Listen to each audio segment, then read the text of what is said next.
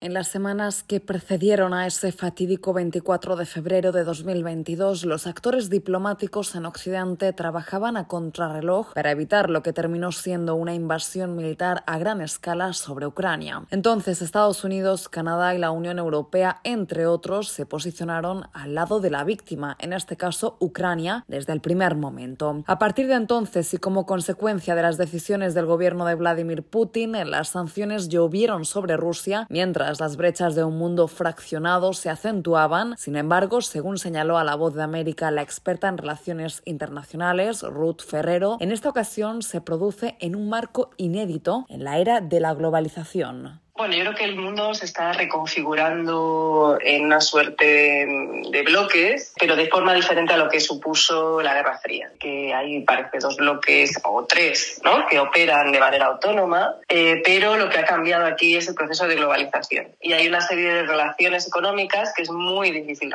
cortar, ¿no? Por tanto, en el caso chino, a pesar de que ha estrechado sus lazos con Rusia, eh, sigue teniendo relaciones comerciales tanto con la Unión Europea como con Estados Unidos. Ruth Ferrero aseguró que pese a la reconfiguración de un nuevo orden mundial, las dinámicas económicas y la interconexión no van a desaparecer. En los últimos siglos, países como Suecia y Finlandia han llevado a cabo una política de seguridad basada en la no alineación militar. Sin embargo, una de las tantas reacciones que provocó la agresión de Rusia a Ucrania fue la solicitud de ingreso de ambos países a la OTAN. La capacidad militar de estas naciones nórdicas resulta de gran atractivo para la Alianza Atlántica, quien recibió con los brazos abiertos esas peticiones. Finlandia fue la primera en lograr sus objetivos y en abril de 2023 su proceso de adhesión culminó. Recordemos que este país del norte de Europa comparte casi 1.400 kilómetros de frontera con Rusia. El secretario general de la organización militar, Jens Stoltenberg, celebró el momento en el que todos los miembros de la alianza ratificaron la adhesión de Finlandia.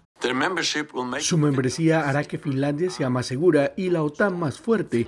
Finlandia tiene fuerzas altamente capaces, capacidades avanzadas e instituciones democráticas fuertes. En este sentido, Suecia se encontró grandes obstáculos en su camino que todavía hoy impiden su incorporación a la OTAN. Este mismo viernes, el primer ministro sueco Ulf Kristersson viajará a Budapest para reunirse con su homólogo húngaro Viktor Orbán antes de que el Parlamento húngaro vote largamente retrasado la candidatura de Suecia a ser miembro de la OTAN, votación que se realizará el lunes 26 de febrero. De conseguirse esta sería la última pieza de un complicado rompecabezas y es que Hungría es el único miembro de la OTAN que todavía no ha ratificado la adhesión del país nórdico. A estas alturas de la guerra, en el terreno de batalla encontramos una contienda estancada, según los analistas, marcada por la fallida contraofensiva ucraniana y un duro invierno en el hemisferio norte. En las últimas semanas, las tropas del Kremlin han avanzado posiciones en algunos puntos del frente, como en la ciudad de Avdivka, en el Oblast de Donetsk,